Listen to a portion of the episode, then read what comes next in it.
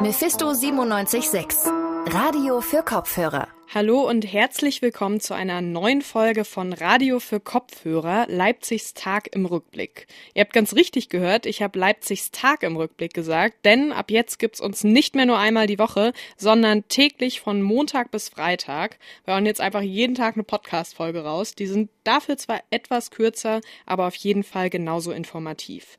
Das Ganze hängt damit zusammen, dass wir mittlerweile wieder in unsere Senderäume können und auch wieder live senden können. Die Freude darüber ist bei uns natürlich riesig. Ich sag bye bye Homeoffice und ja, ich freue mich total jetzt hier wieder im Sendestudio zu stehen. Mein Name ist Johanna Stolz und ich darf euch heute durch den Podcast führen. Heute sprechen wir unter anderem über die Jablonowski-Straße in Leipzig. Um deren Namen gibt es momentan nämlich ein bisschen Streit. Und außerdem werfen wir mal einen Blick auf eine Performance, die morgen in Leipzig stattfindet und sich mit dem Thema sexualisierte Gewalt auseinandersetzt. Ich habe schon mal nach dem Sex geweint. Ich schaue Pornos, für die ich mich schäme. Ich weiß nicht, was mir beim Sex gefällt. Das ist ein Ausschnitt aus der Performance Fuck Me Today, Kill Me Tomorrow und am Freitag werden erstmals Ausschnitte davon im Loft Theater in Leipzig präsentiert. In der Performance setzt sich der Drag-Künstler Maria Nikita Moschus mit dem Thema sexualisierte Gewalt auseinander und er wirft die Frage auf, ob wir uns Sex und Lust überhaupt ohne Gewalt vorstellen können. Ich bin jetzt mit Taina Grünzig verbunden, so heißt Maria Moschus nämlich mit bürgerlichem Namen. Hi Taina. Hallo. Du hast ja das Theaterstück geschrieben und ich habe ja auch eben schon ein bisschen erzählt, worum es geht. Ähm, wie treffen denn in deinem Stück das Thema sexualisierte Gewalt und Performance aufeinander? Hm, ja, also ich muss äh, erstmal noch davor sagen, dass ich es auch nicht alleine geschrieben habe, äh, sondern mit Freundinnen von mir gemeinsam. Äh, und zu der Frage, das ist glaube ich, eine Frage, die auch immer noch nicht abgeschlossen ist, weil es in dem Stück vor allem darum geht, welche alltäglichen Sachen, die vielleicht nicht unbedingt auf den ersten Blick was mit Sex zu tun haben, auch am Ende des Tages was mit sexualisierter Gewalt oder mit sexualisierter Gewalt in, in Verbindung stehen. Ähm, das heißt, es gibt sowohl sehr sexuelle Szenen, in denen ähm, man ganz dezidiert sieht, dass es darum geht, als auch ganz alltägliche Situationen, die erst so auf den zweiten Blick eigentlich mit sexualisierter Gewalt in Verbindung stehen.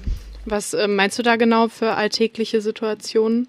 Es geht da vor allem um das Thema Harmonie, weil ich während der Recherche für diese, für dieses Projekt bemerkt habe, dass äh, ganz oft sowohl eben in sexuellen Situationen als auch in Alltagssituationen sich vor allem weiblich sozialisierte Menschen die Verantwortung für die Harmonie in einer Situation oder in einer Beziehung nehmen. Also zum Beispiel diese klassische Mutterrolle, die ihre eigenen Bedürfnisse hinten anstellt, damit am Ende die anderen zufrieden sind und dass man dieses Verhalten auch in, in sexuellen Situationen sieht, wo zum Beispiel aufgrund dieses Harmoniebedürfnisses man nicht äußert, dass man eigentlich gerade keine Lust auf etwas hat oder eine Handlung, die man gerade macht, zum Beispiel wehtut und das dann aber nicht sagt, damit man quasi diesen Moment nicht zerstört.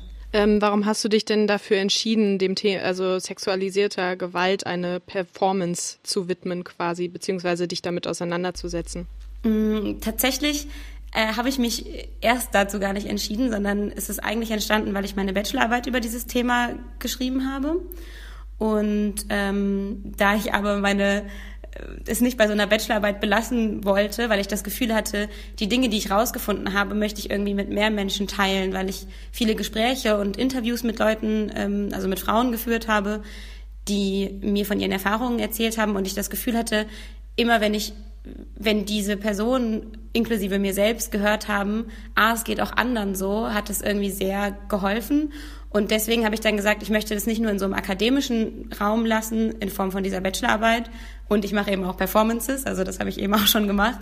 Und dann ähm, habe ich mich entschieden, das eben zu verbinden, um das irgendwie in einer breiteren Öffentlichkeit, diese, ja, meine so Erkenntnisse und Gedanken dazu zu teilen. Ähm, du hast ja auch auf Instagram geschrieben, dass es ein sehr persönliches Stück für dich ist. Und was du ja auch eben gesagt hast, dass du ja eben auch persönliche Geschichten von anderen Menschen erhalten hast. Ähm, wie ist das denn für dich, mit sowas jetzt auf eine große Bühne zu gehen, sage ich mal? Ähm, spannend. ähm, es macht mich auf jeden Fall sehr nervös, weil das eben kein Thema ist, äh, was irgendwie außerhalb von, von meinen Emotionen oder so stattfindet. Das ist was, was mich ganz, ganz stark betrifft und auch irgendwie stark geprägt hat. Ähm, das heißt, ich bin da auf jeden Fall sehr nervös dem gegenüber, was, was passieren wird und auch wie Leute das auffassen werden, weil manchmal kommen Sachen dann vielleicht auch anders rüber, als man, als man sie geplant hatte und so. Das, das finde ich auf jeden Fall spannend und gleichzeitig äh, freue ich mich aber auch so sehr, auch über dieses eigene Thema in so einen Dialog treten zu können damit. Ähm, du hast ja vorhin mir auch erzählt, dass das Stück die eigentliche Premiere dann jetzt erst im Februar 2021 feiert und jetzt eben erstmal nur ein paar Ausschnitte präsentiert werden. Ähm, sind wir ja trotzdem noch in Corona-Zeiten. Ähm, was ist denn jetzt anders daran? Ja, also in erster Linie ist anders jetzt, dass äh, nur zehn Leute da sein dürfen. Ähm, und eigentlich werden, würden hier 50 Leute reinpassen was natürlich bedeutet, dass es irgendwie ein sehr reduziertes Publikum ist und auch die, die Resonanz so vom Publikum vielleicht weniger zu spüren sein wird. Weiß ich nicht, werde ich, werde ich sehen. Ähm, und dass es auch ein, äh, man sich eben nicht so nahe kommen kann, wie wir es tatsächlich im, im, im Stück im Februar ähm, kommen wir, glaube ich, dem Publikum noch mal sehr viel näher. Aber gleichzeitig habe ich das Glück, dass ich oder dass ich nur alleine auf der Bühne stehe. Das heißt, äh, auf der Bühne verändert sich eigentlich relativ wenig in Bezug auf äh, die Schauspielenden. Das sagt Taina Grünzig, aka Maria Moschus, zu dem Stück Fuck Me Today, Kill Me Tomorrow. Morgen um 18 Uhr ähm, gibt es dann erste Ausschnitte im Loft-Theater. Gibt es da überhaupt noch Karten, Taina? Äh, leider nein, weil eben nur zehn Leute reinpassen. Aber danach ist im Anschluss auch noch eine Diskussionsrunde und die kann man live streamen. Also äh, die kann man auf der Webseite vom Loft-Theater streamen. Da werde ich dann mit Mitu Sanyal und Bettina Wilpert gemeinsam auch nochmal über Darstellungsweisen von Gewalt sprechen.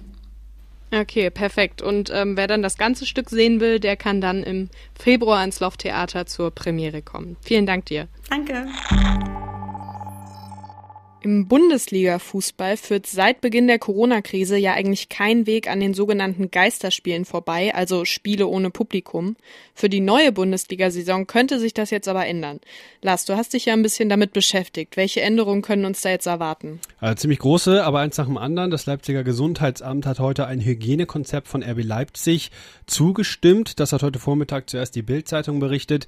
Diese Berichte hat das Gesundheitsamt heute dann auf Nachfrage von Mephisto 97.6 bestätigt. In der Bestätigung heißt es, der Verein habe ein Hygienekonzept vorgelegt, das geeignet sei, um das Infektionsgeschehen deutlich zu reduzieren. Und das erklärt auch Matthias Hassberg, Pressesprecher der Stadt Leipzig. Das ist ein sehr umfangreiches, sehr detailliertes Konzept, was äh, der Verein vorgelegt hat. Und es entspricht dem, was die äh, Corona-Schutzverordnung vorgibt. Und von daher gibt es wenig zu beanstanden und auch keinen Grund, es zu verwehren. Okay, heißt das jetzt, dass in der kommenden Saison Leipzig wieder vor ausverkauftem Haus spielen wird? Das kann man auf jeden Fall vorerst ausschließen, dass die gesamte Kapazität des Stadions da wieder ausgereizt wird. Wir reden da von ungefähr 42.000 Plätzen. RB-Mitarbeiter Ulrich Wolter hat gegenüber dem Sportbuzzer gesagt, dass das Konzept etwa die Hälfte der Kapazität, also ungefähr 20.000 BesucherInnen umfassen würde. Damit man das allerdings umsetzen kann, dann muss noch einiges passieren. Zum einen müsste sich natürlich die Corona-Pandemie positiv weiterentwickeln. Ein anderes Hindernis könnten laut Matthias Hasbeck von der Stadt Leipzig aber noch die bisherigen Corona-Schutzverordnungen sein. Maßgeblich, ob ein Spiel mit Zuschauern stattfinden kann oder nicht, ist nicht das Hygienekonzept, sondern die Corona-Schutzverordnung des Landes. Und die gilt im Moment noch bis Mitte des Monats und ist eindeutig und sagt, Sportveranstaltungen mit Zuschauern sind nicht erlaubt. Daran ändert auch ein Hygienekonzept nichts. Okay, wie könnte dann so ein Stadionbesuch für die Fans dann aussehen? Laut Bildbericht sollen es personalisierte Tickets geben mit Namen und Handynummer, um BesucherInnen zurückzuverfolgen, falls es zu einem Ausbruch kommt. Diese Tickets sollen dann an Fans verlost werden, die eine Dauerkarte haben. Einen freien Ticketverkauf, den gibt es vorerst allerdings nicht. Außerdem plant RB mit festen Sitzplätzen für die Fans. Nicht benötigte Sitzschalen werden dann abmontiert. Für alle BesucherInnen soll außerdem die Maskenpflicht gelten und eine Sache steht laut Bild noch in dem Konzept. Gästefans dürfen nicht mit ins Stadion. Das sollte, so zumindest wenn es stimmt, in der Bundesliga noch für einige Diskussionen sorgen. Okay, also ich denke mal, die Diskussion um die Bundesliga, die wird uns noch etwas begleiten. Ob man bald wieder im Stadion bei den Spielen dabei sein kann, das hängt jetzt vor allem damit zusammen, wie sich die Corona-Pandemie entwickelt und welche Vorgaben die Politik macht. Im Zentrum Südost in Leipzig, da liegt die Jablonowski-Straße und dies mit ihren 50 Metern eigentlich recht leicht zu übersehen. Trotzdem sorgt sie derzeit in Leipzig für viel Diskussion. Der Grund dafür ist, dass der Straßenname verschwinden soll. An der Jablonowski-Straße wird nämlich eine neue Grundschule gebaut und in Zukunft soll die Straße dort dann das Schulgebäude und den Schulhof verbinden.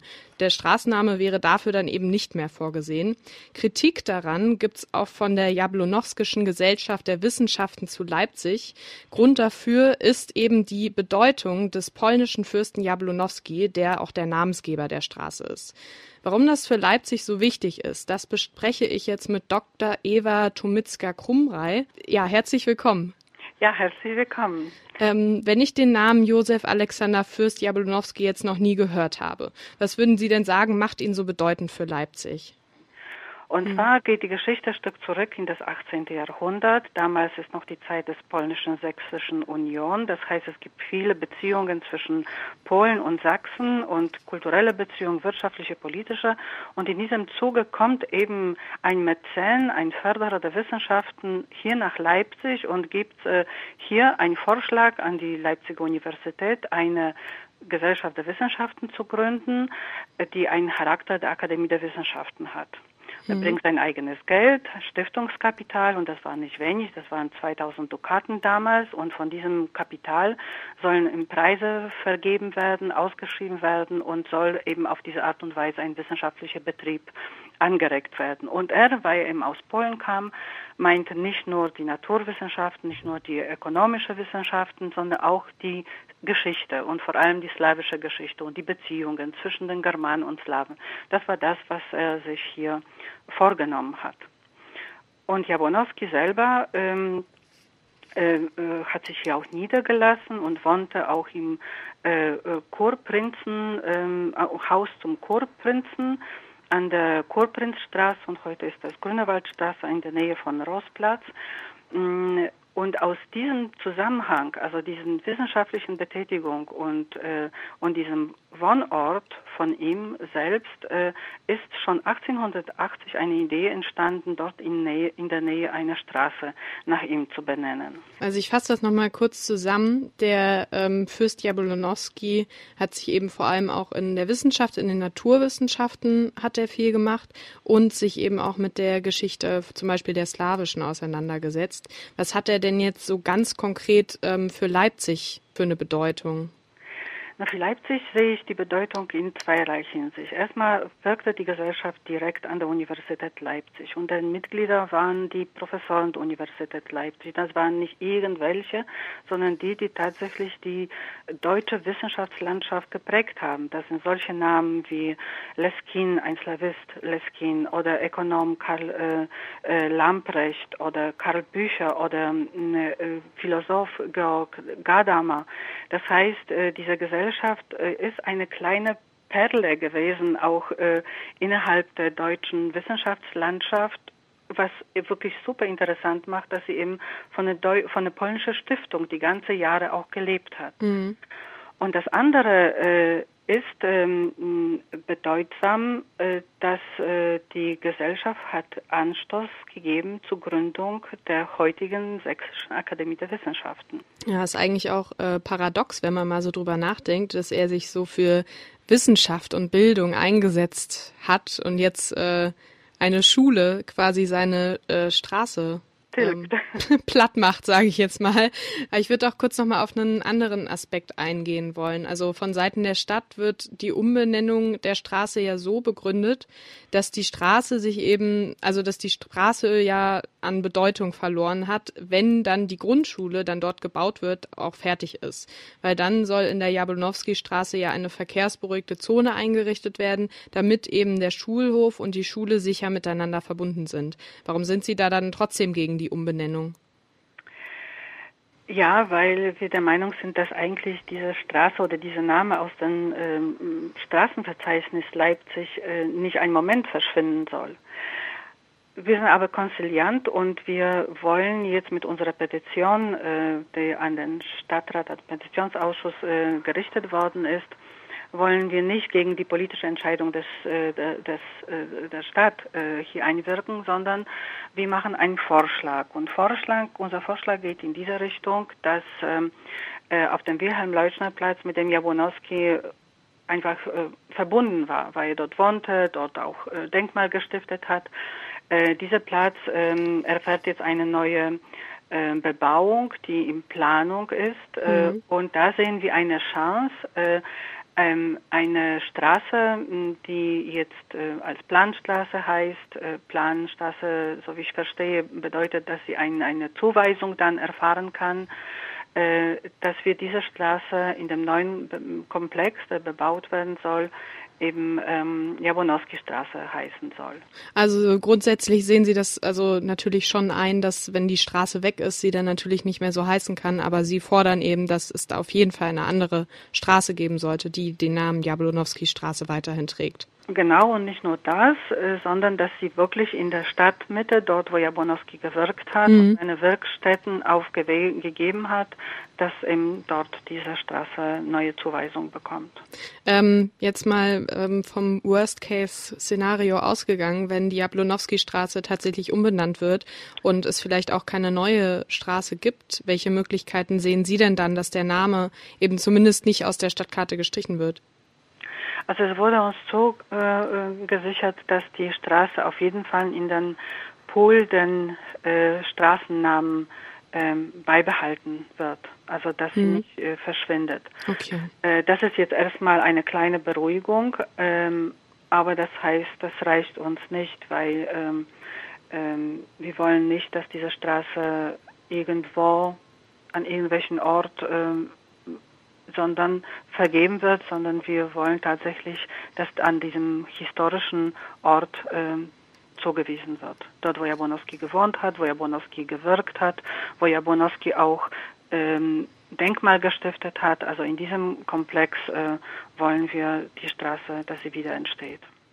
Das sagt Dr. Eva Tumitzka-Krumrei vom von der Jablonowskischen Gesellschaft der Wissenschaften zu Leipzig. Sie fordern also, dass die Jablonowski-Straße einen neuen Standort und das auch am Wilhelm-Leuschner-Platz, also dort, wo der Fürst Jablo Jablonowski auch gewirkt hat, eine neue Straße bekommt. Genau. Ähm, der Stadtrat, der stimmt dann, wie gesagt, im Juli darüber ab. Und ja, ich bedanke mich für das Gespräch. Vielen Dank. Ich danke Ihnen auch.